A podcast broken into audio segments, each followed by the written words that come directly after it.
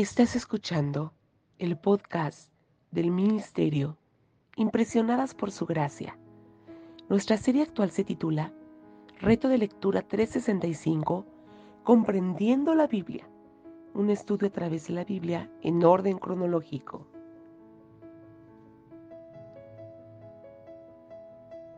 El reto de hoy es leer Job capítulo 17 al 20, por lo que te animo a que puedas abrir tu Biblia y nos acompañes en este episodio a estudiar la Biblia.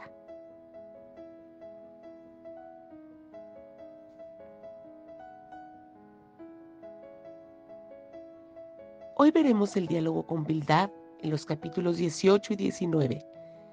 Y antes de comenzar con la enseñanza de hoy, quiero que reflexionemos un poco acerca de lo que ya hemos leído.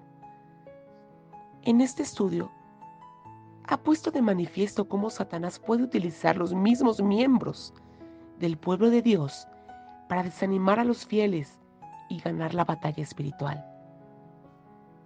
Así que quiero que en base al ejemplo que hemos visto de los amigos de Job, señales en tu diario devocional algunas de las formas en que tú o quienes te rodean a veces pueden convertirse en instrumentos de Satanás para desalentar a los hijos de Dios que han sido fieles.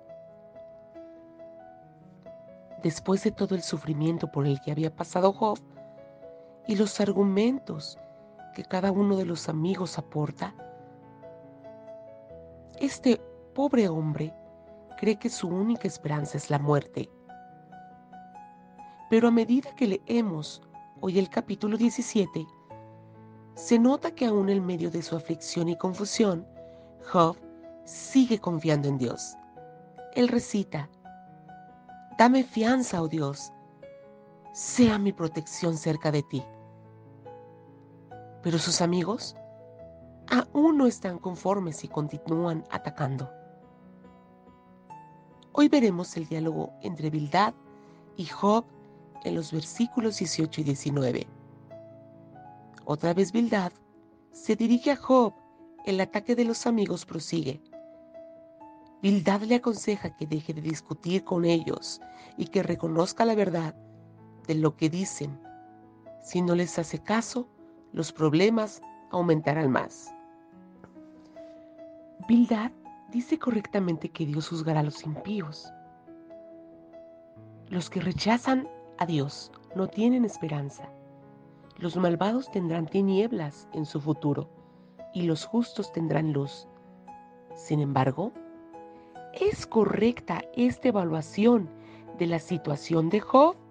Reflexionemos un poco más para comprender mejor la lectura de hoy. Anota en tu diario devocional los siguientes cuestionamientos.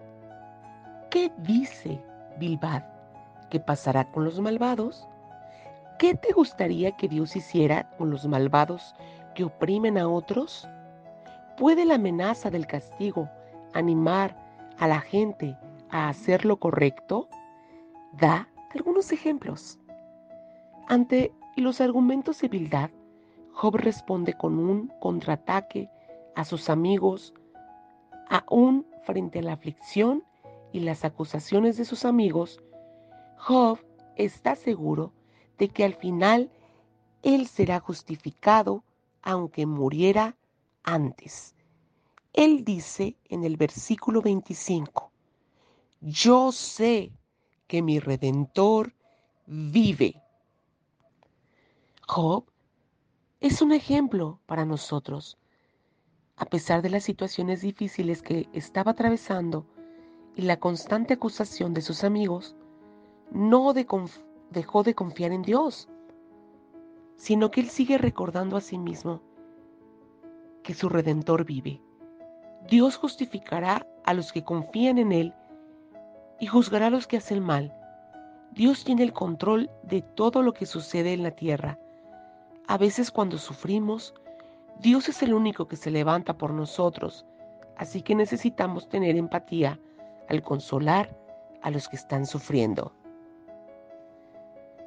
Finalmente, al llegar al capítulo 20, Sofar concluye el segundo ciclo del diálogo, el ataque de Job en contra de sus amigos y en contra del mismo, orilla a Sofar a responder con un ataque directo y brusco en contra de Job.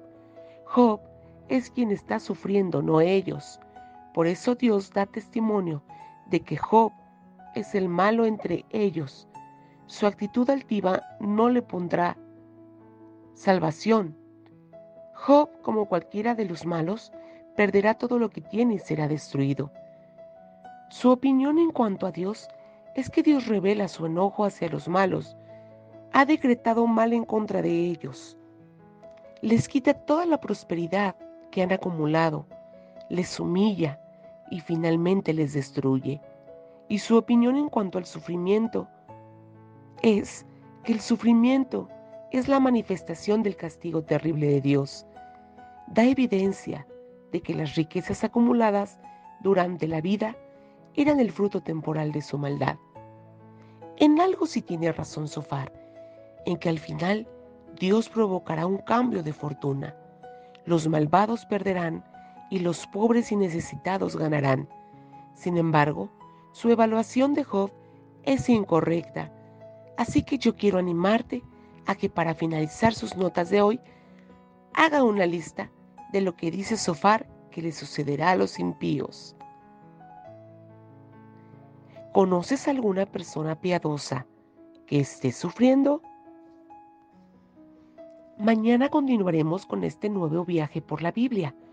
Nuestra oración es que el amor de ustedes abunde aún más y más en ciencia y en todo conocimiento, para que aprueben lo mejor, a fin de que sean sinceros e irreprensibles para el día de Cristo, llenos de los frutos de justicia que vienen por medio de Jesucristo, para gloria y alabanza de Dios.